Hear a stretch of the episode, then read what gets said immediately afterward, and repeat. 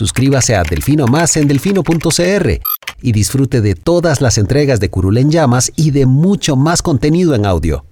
Delfino.cr El chuchinguismo político. Chuchenga, diputado, chuchenga. Si va a ser por nosotros que este país se puede ir a la mierda. Y en lugar de ponerle Instituto Nacional de las Mujeres, ponerle Instituto Nacional de las Lesbianas. No tengo dinero ni nada que dar.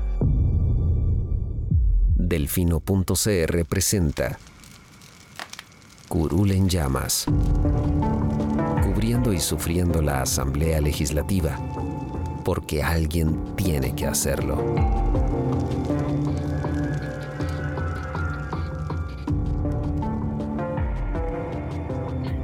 Hola queridos suscriptores de Delfino.cr, bienvenidos a un nuevo programa de Curul en Llamas, el podcast semanal donde les comentamos los temas más relevantes e irrelevantes de la Asamblea Legislativa. Les saluda Luis Madrigal desde el 26 de junio del 2021, como siempre en compañía de... May, espero que todas y todos estén bien. Empezamos con la lista de temas. Esta semana eh, la lista no es muy larga, programa corto. Siempre Programa decimos eso y siempre dura más de media hora. Espero Pero bueno, eh, esta semana vamos a hablar del lunes. Por fin se votó la comisión para investigar el caso Cochinilla en la Asamblea Legislativa. Eh, vamos a hablar del informe sobre los Panama Papers que desempolvaron y por fin votaron encuesta de moras y además la discusión que surgió en torno al proyecto para la transparencia en operaciones sujetas al registro rentistas, al registro de rentistas y pensionados, algo así. No, son dos temas Dos- distintos. son dos distintos, me confundiste con la lista. Entonces, entonces, el proyecto para la transparencia en operaciones crediticias que no se pueda comprar en efectivo, ¿es eso? Correcto. Que rescataron de un plazo cuatrienal y otro, el proyecto aprobado en segundo debate ya para atraer rentistas y pensionados. Y ahora sí me corregí bien. Exactamente. Ya decía yo que el nombre de ese proyecto que tenía en la lista no me calzaba. Pero Ah, bueno, muy raro, sí. empecemos por el principio. El lunes, por fin, se votó eh, la moción presentada por Franji Nicolás y Jonathan Prendas para que se cree una comisión especial de investigación en torno al caso eh, conocido popularmente como Cochinilla. Lucho. Sí. Eh, lo relevante de esto que pasó el lunes es lo que casi pasa con esa comisión. Y es que resulta y acontece que, bueno, quienes habían planteado esta moción, que fueron Jonathan Prendas y Franji Nicolás, le habían hecho una enmienda a la moción eh, después de que la presentaron el lunes, que estalló el caso, para que la comisión solo se limitara a investigar los, eh, los presuntos actos de corrupción en obra pública contratada por el CONAVI. ¿Qué pasaba con esta, con esta muletilla, digamos, con esta, con esta coletilla, le dicen los diputados, con la coletilla esta que le agregaron con lapicero y que firmaron ellos dos? Que bueno, que habían empezado ya a salir eh, Noticias. notas, sí, notas de prensa que señalaban que el caso Cochinilla pues no es exclusivo en el CONAVI, que también hay penetración de esta red de crimen organizado de corrupción en las municipalidades. Y bueno, con esa coletilla entonces la comisión no iba a poder investigarlo. Eh, ya había, por ejemplo, estaba el regidor de San José, Diego Miranda Méndez, eh, le había ya hecho una solicitud a los diputados de que también revisaran a las municipalidades, porque él como regidor tenía por lo menos información de también presuntas irregularidades que habían ocurrido al menos en la, en la municipalidad de San José. Y de hecho, La Nación publicó que a MECO, eh, dos cosas, que MECO le había ofrecido 30 millones de colones al alcalde de Heredia, a Manuel Ulate Avendaño, a pocos días de las elecciones municipales de 2020. Y ameliarueda.com publicó que MECO ganó un contrato de cuatro años en la municipalidad de San José, pese a que otra oferta que se había presentado era 4 mil millones de colones más barato. Sí, adicionalmente también ayer se conoció que el diputado, el Ex. diputado, ex diputado y actual alcalde de Cartago, Mario Redondo, eh, tenía reuniones en carros, en parqueos con el gerente, de, el presidente de MECO, me parece, o con No, alguien de el, MECO. El gerente de operaciones de MECO. Eso, el gerente. Y posterior a eso se le consignó un contrato a MECO por tres años que todavía no está en ejecución porque no ha sido refrendado por la Contraloría General de la República. Sin embargo, el escándalo valió lo suficiente para que don Mario se, se echara para atrás de su recién anunciada coalición con él y Feinsack. Sí, es la, es la coalición más, efímera o corta. Algo que a mí no me La queda claro la Segunda algo, a- algo que a mí no me queda claro es que si se retira él como persona o se retira el partido del todo, pero bueno. Ya la Nación él le dijo que algunas personas del partido igual iban a continuar en la alianza. Entonces, entonces, en teoría la coalición sigue aunque él es el presidente del partido en estos momentos. Sí, pero Pero bueno, no sé, o sea, empezaron con el pie izquierdo.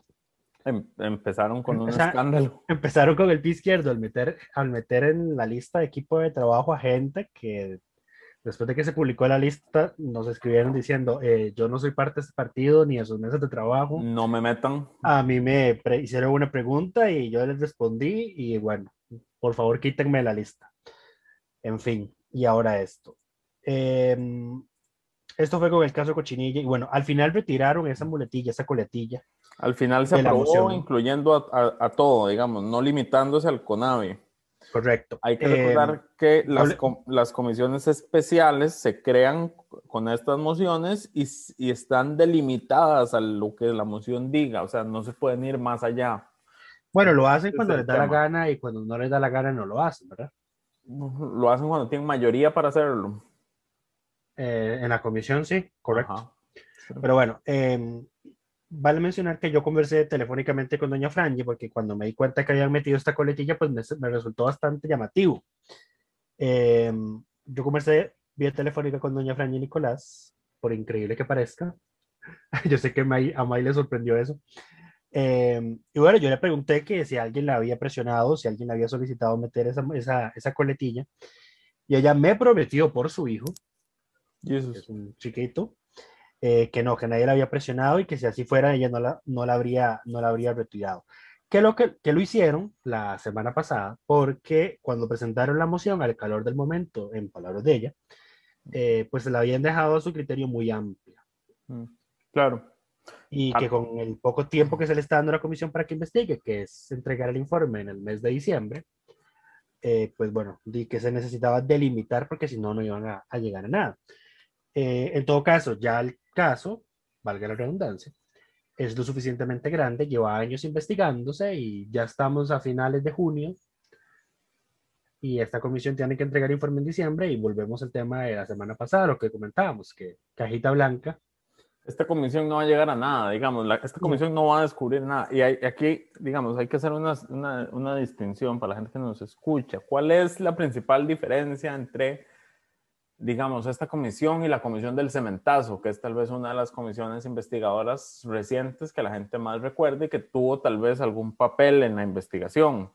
Eh, el tema es que cuando se estaba investigando el caso del cementazo no estaba todavía judicializado, no se habían hecho todavía todos los allanamientos, eh, la información no estaba en el poder de las autoridades eh, del Ministerio Público como para que, o sea, no había una investigación ya eh, tan avanzada como está en el tema del caso Cochinilla. y tuvieron más tiempo que menos de seis meses. Investigaron por más tiempo y, y tenían, digamos, cosas Además- que aportar. Sí, es que vamos a ver, en todo caso era porque había hoy un grupo de magistrados en la Corte Suprema, en la Sala Tercera específicamente, que era un desastre, ¿verdad? Entonces prácticamente el poder, y el que estaba de fiscal general antes también. Entonces el, el caso no se movía ni para ningún, para ni un lado ni para otro, y había una Correcto. completa inacción que ahí sí tuvo que llenar la Asamblea Legislativa. Exacto, porque no- el proceso no avanzaba. En este, Pero en este ca- caso- en este caso ya el proceso está avanzado, más bien ya hoy se espera que por fin lean las medidas cautelares contra los 30, eh, los 28 que siguen detenidos. Sí, es probable que en este momento las que estamos grabando las estén dando a conocer. Pero bueno, somos, son casi 30 personas, dijeron que iban a terminar casi que la noche. Va, va a durar su ratico. Nota graciosa. La semana pasada el programa decía, del programa decíamos que nos sorprendían dos cosas. Una era que el informe, el expediente del caso no, se había hubiera filtrado. Y apenas terminamos de grabar, ya estaban saliendo un montón de Ya noticias. Empezaron a salir todas las filtraciones. filtraciones. Eh, voy, a, voy a jugar con esa misma carta y decir eh, eh, que me sorprende que la sala constitucional no haya resuelto aún nuestras acciones sobre el voto secreto para escoger magistrados y otros cargos en el plenario. Y tal vez la próxima semana, pues entonces ya haya resolución. A ver Ca- si, si la pegamos de nuevo. Cajita blanca, Lucho. A ver si la Bueno, pagamos. nuevo. eh, pero bueno, la comisión se pidió a, los, a las fracciones que dieran su integración. Estará, conforma, estará presidida por don Pablo, Pablo Heriberto Abarca. Sí, señor.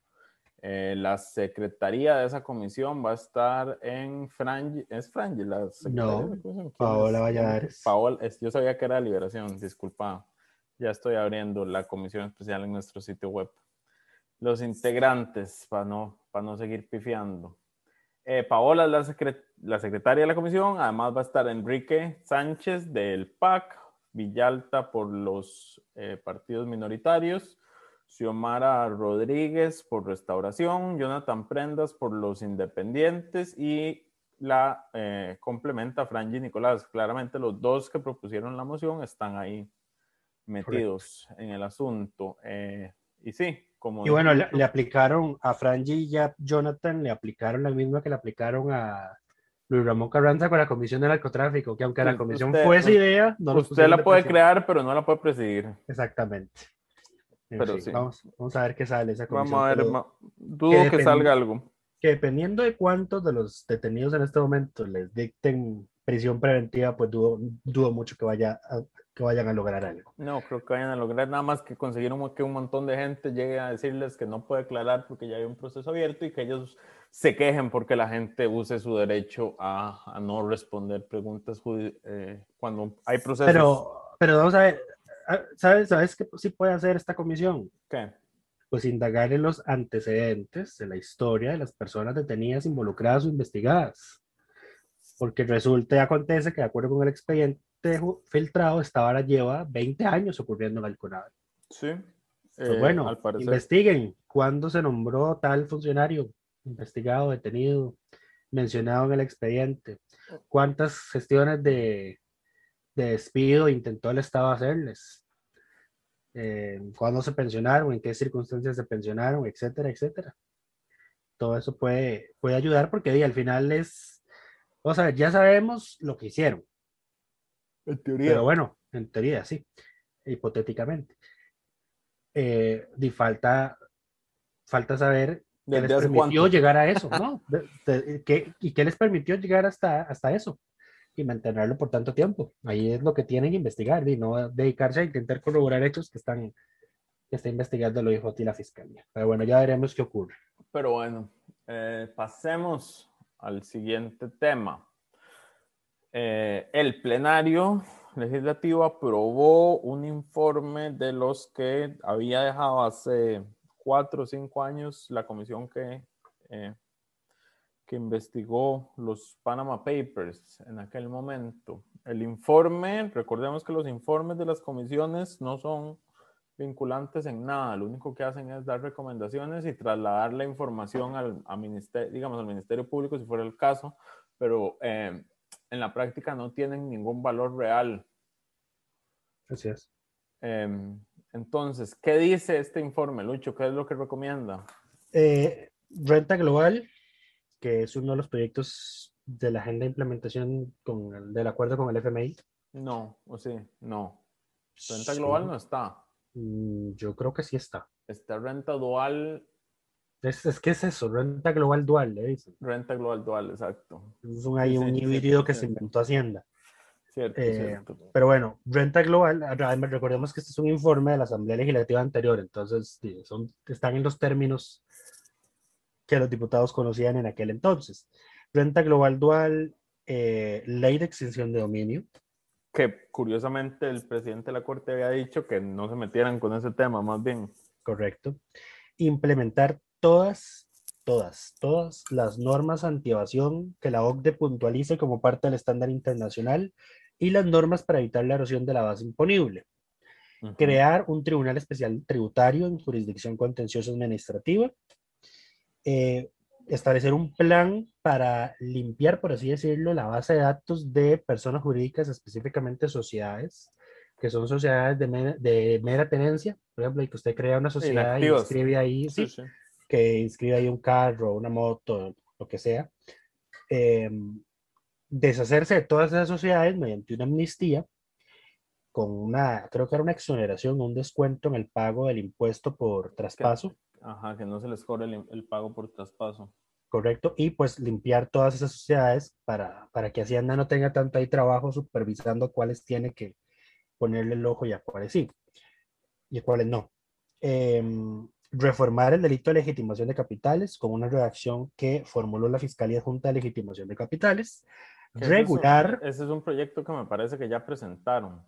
es, ya estaba presentado, yo creo que tuvieron que revivirlo porque Lo- seguro se alguien, alguien lo revivió porque yo recuerdo haber leído ese proyecto entre los nuevos de esta semana. Sí, algo que no le va a gustar a los liberales, regular los precios de transferencia Mm. para que, por ejemplo, una finca que vale 60 millones de colones no te la vendan a 100 colones y así la inscriban en el registro. Em, ¿qué más? Mantener los umbrales punitivos de los delitos tributarios. No recomiendan eh, cambiar la escala de, por así decirlo, de bajar el- la cifra a partir de la cual la evasión se vuelve delito. Porque dicen que ya de por sí Hacienda hoy, con el tramo que está, no logra condenar, no logra condenas contra los evasores de impuestos y entonces de que bajarlo no va a servir tampoco de nada y abordar el tema de la supervisión consolidada, que había- creo que era un tema que había planteado o que intentó darle impulso a la exministra de Hacienda, Rocío Aguilar, y que nunca avanzó, no se le logró dar pelota. Ujú. Eso es lo que dice el, el informe aprobado. Ok. Eh, la discusión pasó sin pena ni gloria, en realidad pr- prácticamente destinaron el tiempo a hablar de otras cosas. Eh, fue una discusión bastante estéril como para salir del paso. Como ya dejen de joder con los informes, ya los votamos. Eh, siguiente tema. Pasemos al siguiente tema. Sí, no, yo estaba hablando que eso es como lo que quisieron dar a entender ellos, pero hoy no, no, no, no podemos hablar nada más del tema, así que sí. Sí, Siguiente. interesante fue justo, no, o sea, ya hablando del, del siguiente tema, es que como, le- como les decíamos, estos informes en realidad no valen nada más que el gesto, porque al día siguiente había un proyecto que se le tenía que extender el plazo cuatrienal para que no se archivara justamente de, de- vinculado con estos temas de, de prevención de evasión y elusión fiscal, y los diputados votaron para no extenderlo inicialmente. Así es. ¿Cuál proyec- proyecto era? el proyecto de transparencia, ley para la transparencia en operaciones sujetas al registro.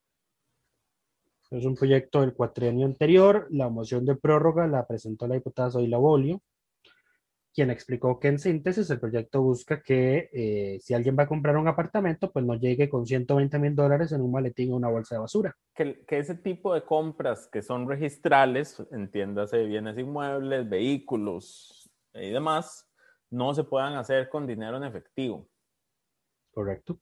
eh, lo, lo cual digamos que tiene, Es- son esas cosas que uno piensa y dice, que ya existe, digamos. ¿cómo no tenemos si- eso? ¿cómo, esto, ¿Cómo es que alguien paga en efectivo un apartamento? porque no tiene cómo demostrar que el origen de la plata es legal. Y pero yo me pregunto, ¿y ¿cómo es que alguien lo recibe? Porque yo tampoco pudiera meter al banco esa, esa plata. 10. 10. Eso es un círculo vicioso de Exacto. corrupción, básicamente. Pero de bueno, lavado de dinero.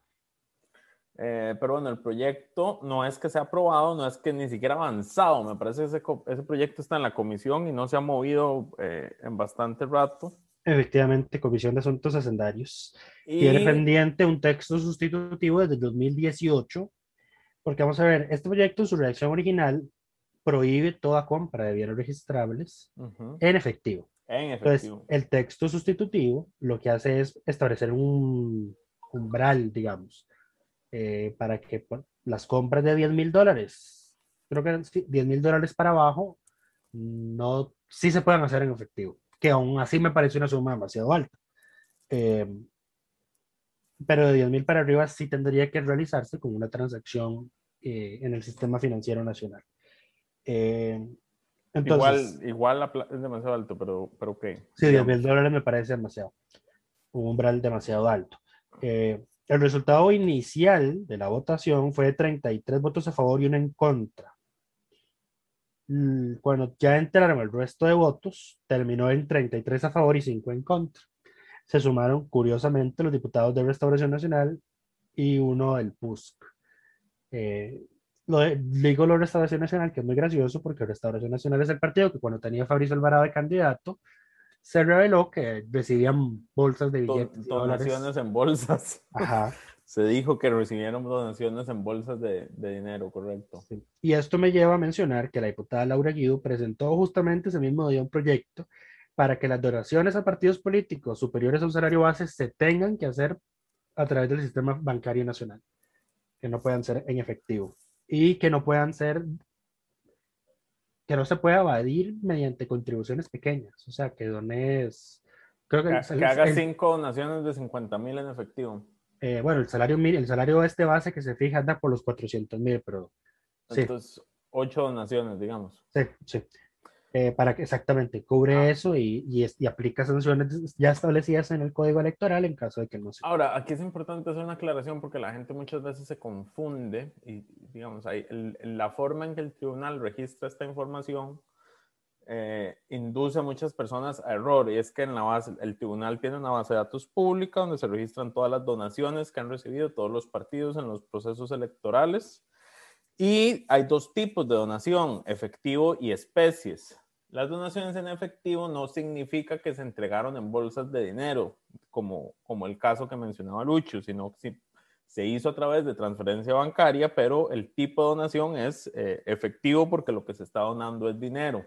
Dinero líquido. Es dinero líquido, exacto. Las donaciones en especies cuando se dona el alquiler de un lugar o, se- o cosas por, por el estilo, digamos. o se Creo dona que las, la- las la, co- donaciones, la comida para, el- para un evento o, Las o- o el donaciones en especie- transporte.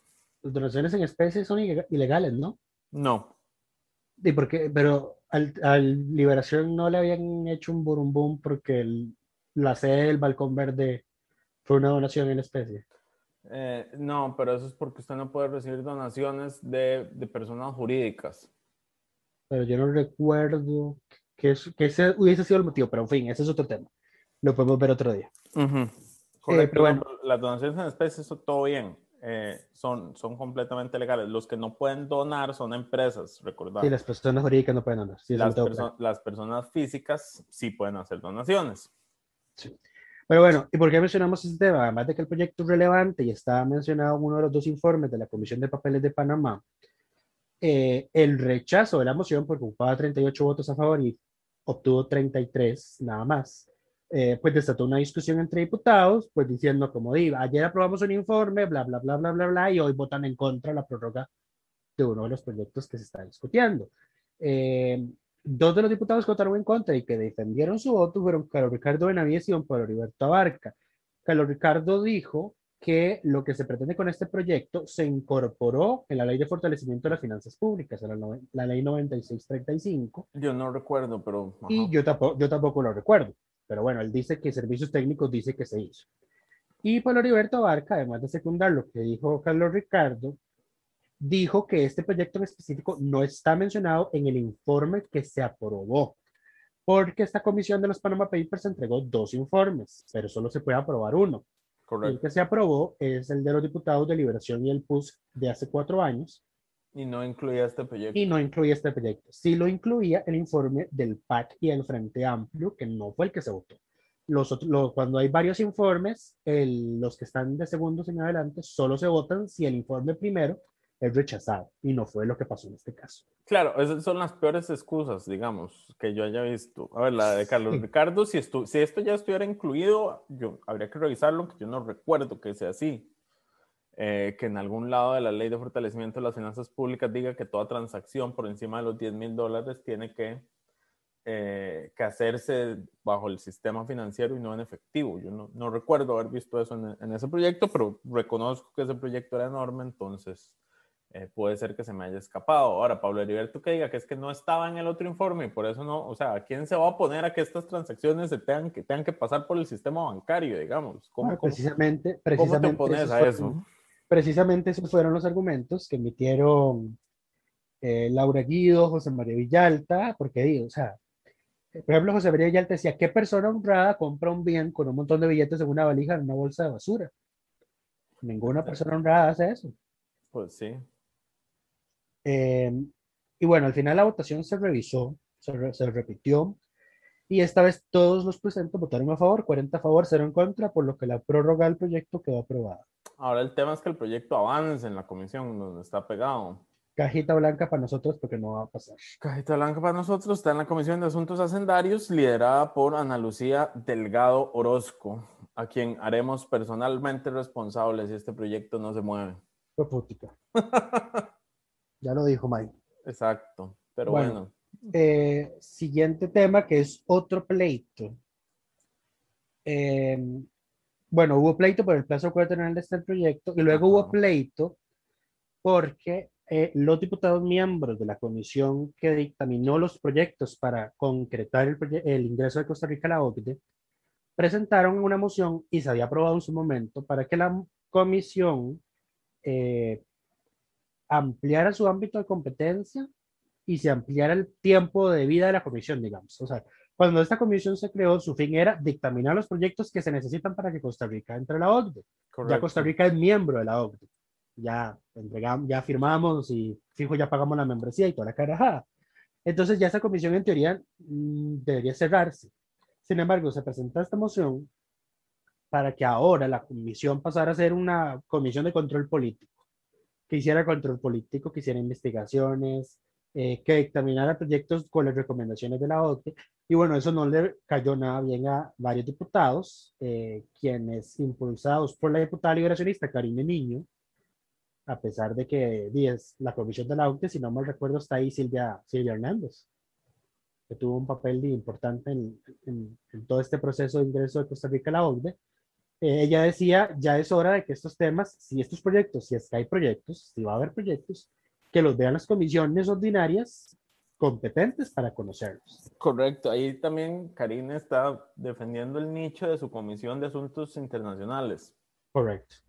eh, que la, Comisión de la OCDE, si se le hubieran ampliado sus potestades, probablemente se hubiera terminado metiendo, majándole los, eh, majándole los dedos en, en algunos temas. Sí. Y bueno, al final, bueno, varios diputados secundaron a Karine, eh, otros no tanto, otros sí pedían la prórroga, pero al final quedó rechazada con 18 votos a favor, 34 en contra y 5 ausencias. ¿Quiénes votaron a favor? Eh, Silvia Hernández, Carlos Ricardo Benavides, Werner Jiménez, Ana Lucía Delgado, Coco Fonseca, Paula Valladares, Luis Fernando Chacón, Jorleni León de Liberación, Otto Roberto Vargas del Republicano, Silvia Villegas y Zoila Bolio, y los independientes progresistas, más Eric Rodríguez y Drago Dolanescu. El resto, PAC, USC, Restauración y buena parte de Liberación votaron en contra. Así que ya veremos qué hacen con las recomendaciones de la OCDE, que fijo no van a tardar en llegar, dado que esta semana se aprobó en segundo debate el proyecto para traer eh, inversionistas, rentistas y pensionados. Ese fue el, el otro proyecto que se, otro de los proyectos, esta semana se aprobaron muchos proyectos en realidad, em, que se aprobó que contradice las, digamos, el proyecto tenía una opinión negativa de parte del Instituto Costarricense de, de Drogas, la- el ICD, Correcto. eh, que decía que, que por, la for- por la forma en que se estaba redactado de lo que se estaba haciendo, podría facilitar el, el proyecto que la gente, que algunas personas extranjeras lo usaran para hacer lavado de dinero. Eh, esos temas no se resolvieron, me parece, antes de aprobarlo y así se fue. Eh, todo en nombre de la reactivación económica, pero bueno, es otro de esos asuntos donde el tema de la seguridad eh, y evitar la evasión y evitar los capitales ilegítimos queda en segundo plano. Y ya viene el segundo, que es el de atracción de nómadas digitales. Vamos a ver, este, este para traer inversionistas, rentistas y pensionados es un paquete de incentivos fiscales para que esa gente se venga aquí a vivir a Costa Rica y que inyecte sus dólares en el país. Correcto. Em, Nómadas digitales es para traer personas que están contratadas en el extranjero, que en modalidad prácticamente de teletrabajo permanente. Exacto, y que pueden básicamente vivir en cualquier lugar del mundo porque y su salario es pagado en un banco en el lugar a donde están contratados eh, y lo único que hacen es generar sus, sus gastos en el lugar a donde decidan residir y la idea es atraer a este tipo de personas. Correcto. Em, yo estoy a favor de ese proyecto, a mí me parece una buena idea, pero bueno, hay gente que se opone, que dice que se puede atraer, igual que se puede eh, fomentar, eh, facilitar el, el lavado.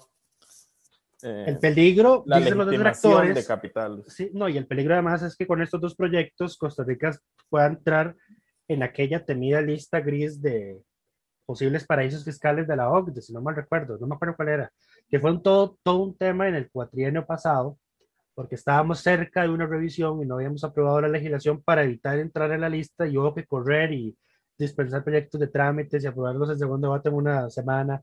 Pero fue una carrera para que Costa Rica no entrara en esa lista. Entonces, hay detractores, eh, creo que era como Paula Vega, José María Villalta, que dicen que, bueno, que este proyecto nos tiene ciertas condiciones que van a volver al país a que pueda ser considerado dentro de las características que tienen los países de esa lista gris y ponerme que caigamos en esa lista, que implica un daño reputacional para el país.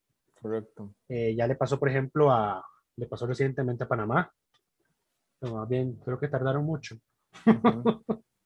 Pero bueno, ese, ese es el, el, que se probó ahí en segundo debate. Y el otro tema, si es que nos queda otro tema, claro, el papelón de la sesión virtual de plenario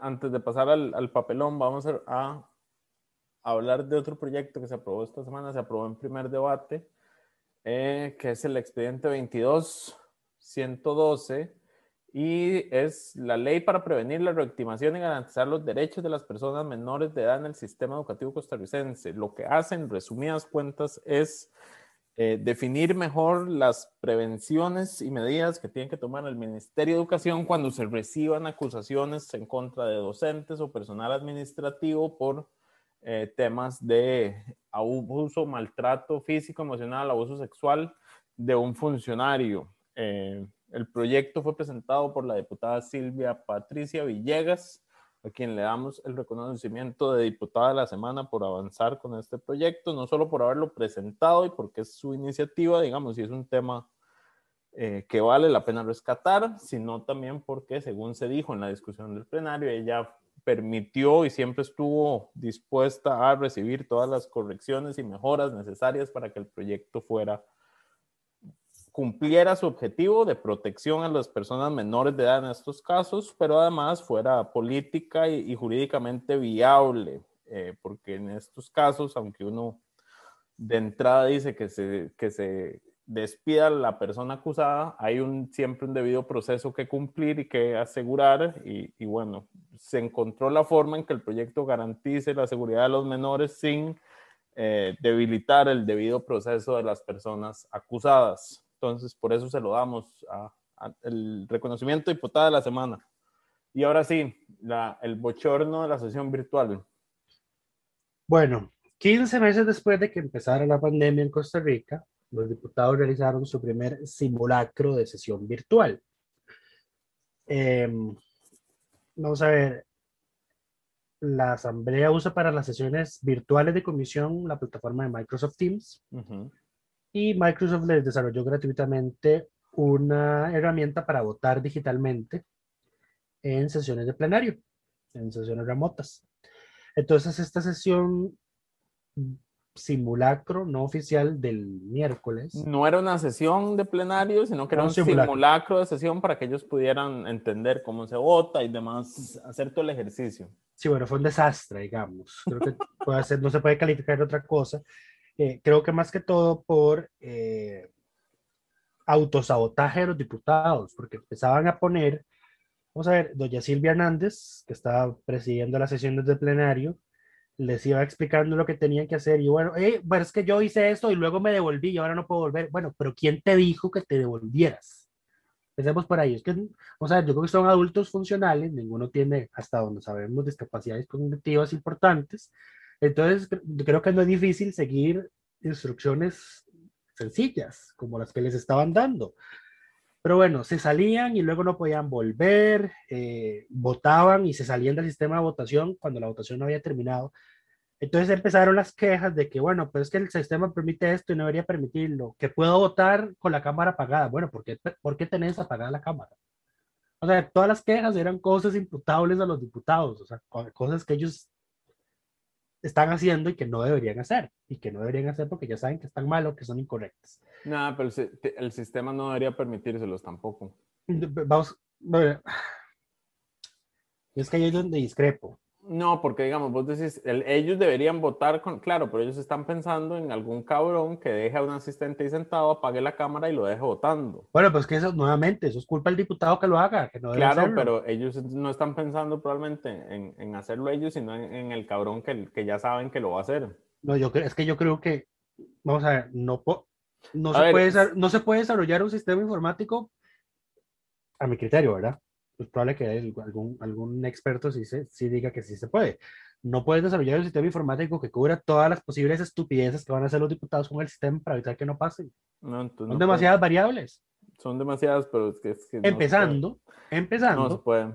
empezando por el hecho de que eh, creo que solo se podían ver 40 y algo de cámaras simultáneas a la vez. Entonces, si hay 57, igual no se van a ver 57.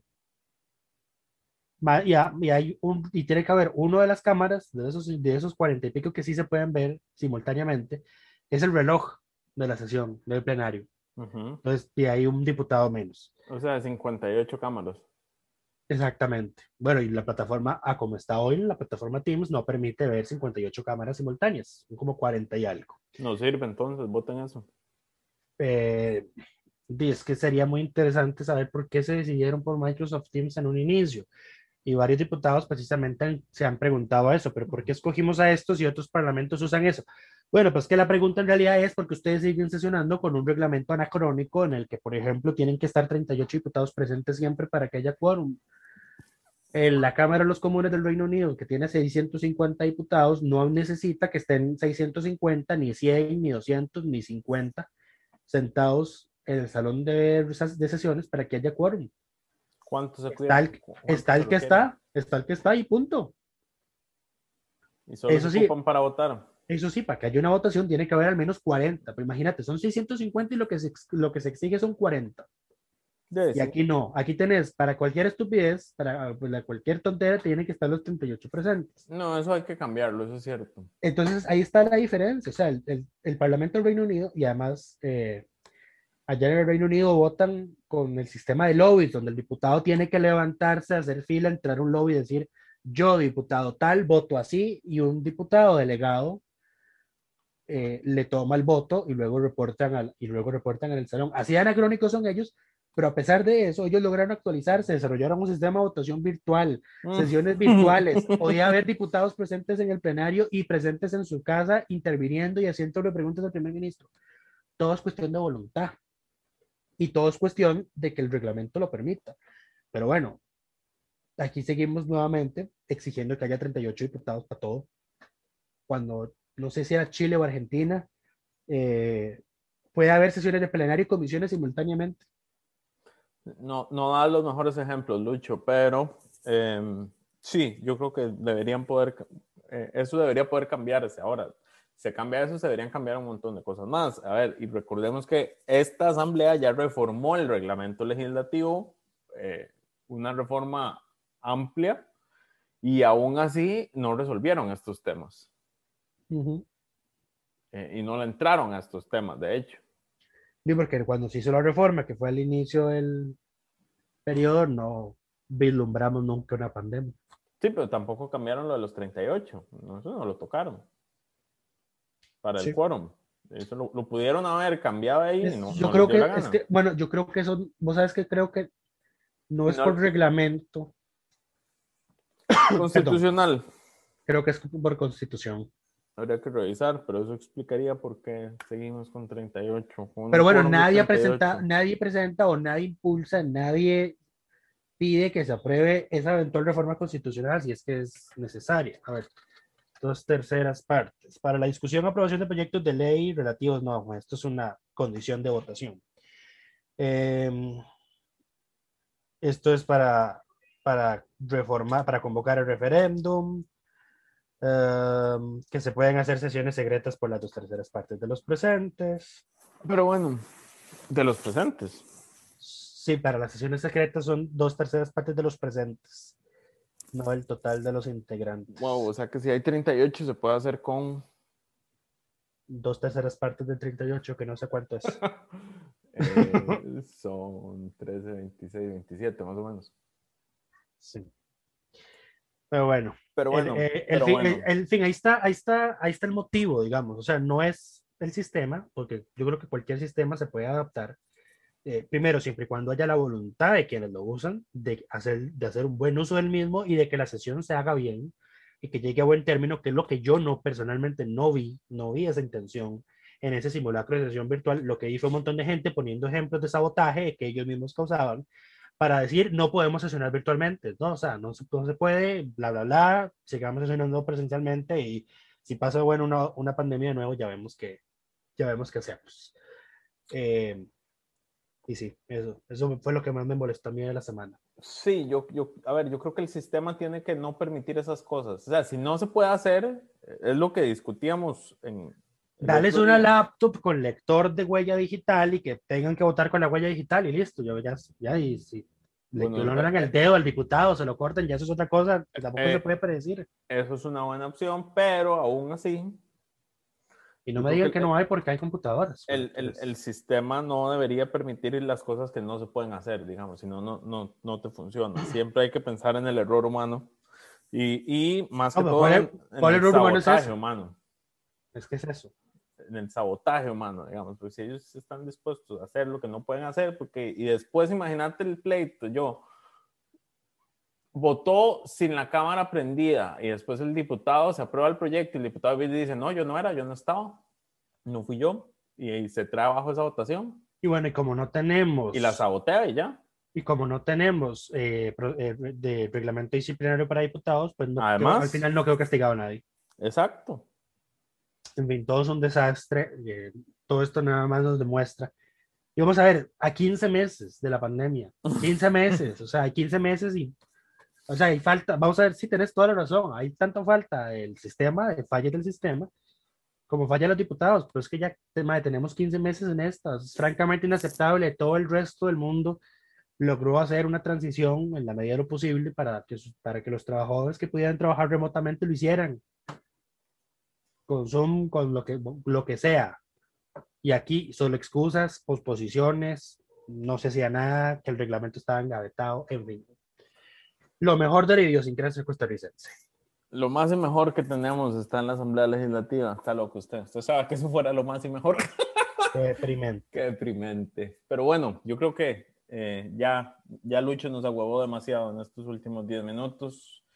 Eso es todo por esta Bueno, semana. no, todo lo relevante. Vamos a ver, el viernes, el jueves aprobaron una enorme lista de proyectos de ley en primer debate que no vamos a entrar a detallar. Como siempre, les recordamos que en el correo que reciben todos, todas y todos nuestros suscriptores viene la lista de proyectos aprobados en primer y segundo debate, así como los nuevos expedientes que se han presentado.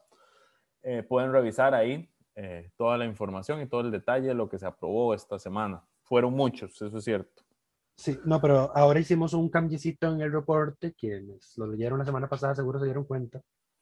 Em, para no atiburrarlos, precisamente cuando hacen esta cantidad obscena de votaciones y muchas veces son proyectos sin sentido, ahora hacemos una especie de curaduría, pues solo señalando cuáles son los más importantes. Sí, las crónicas del día llevan todas las votaciones que se hicieron en el día, independientemente de lo que haya sido.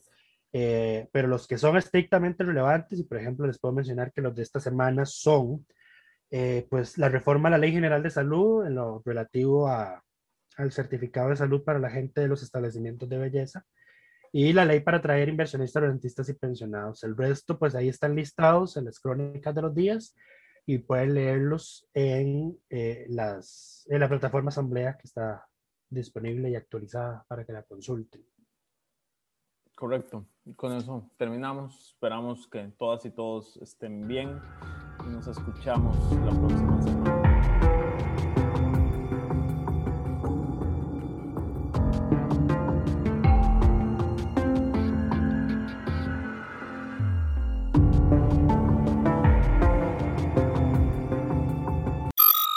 Suscríbase a Delfino Más en delfino.cr y disfrute de todas las entregas de Curul en Llamas y de mucho más contenido en audio. Delfino.cr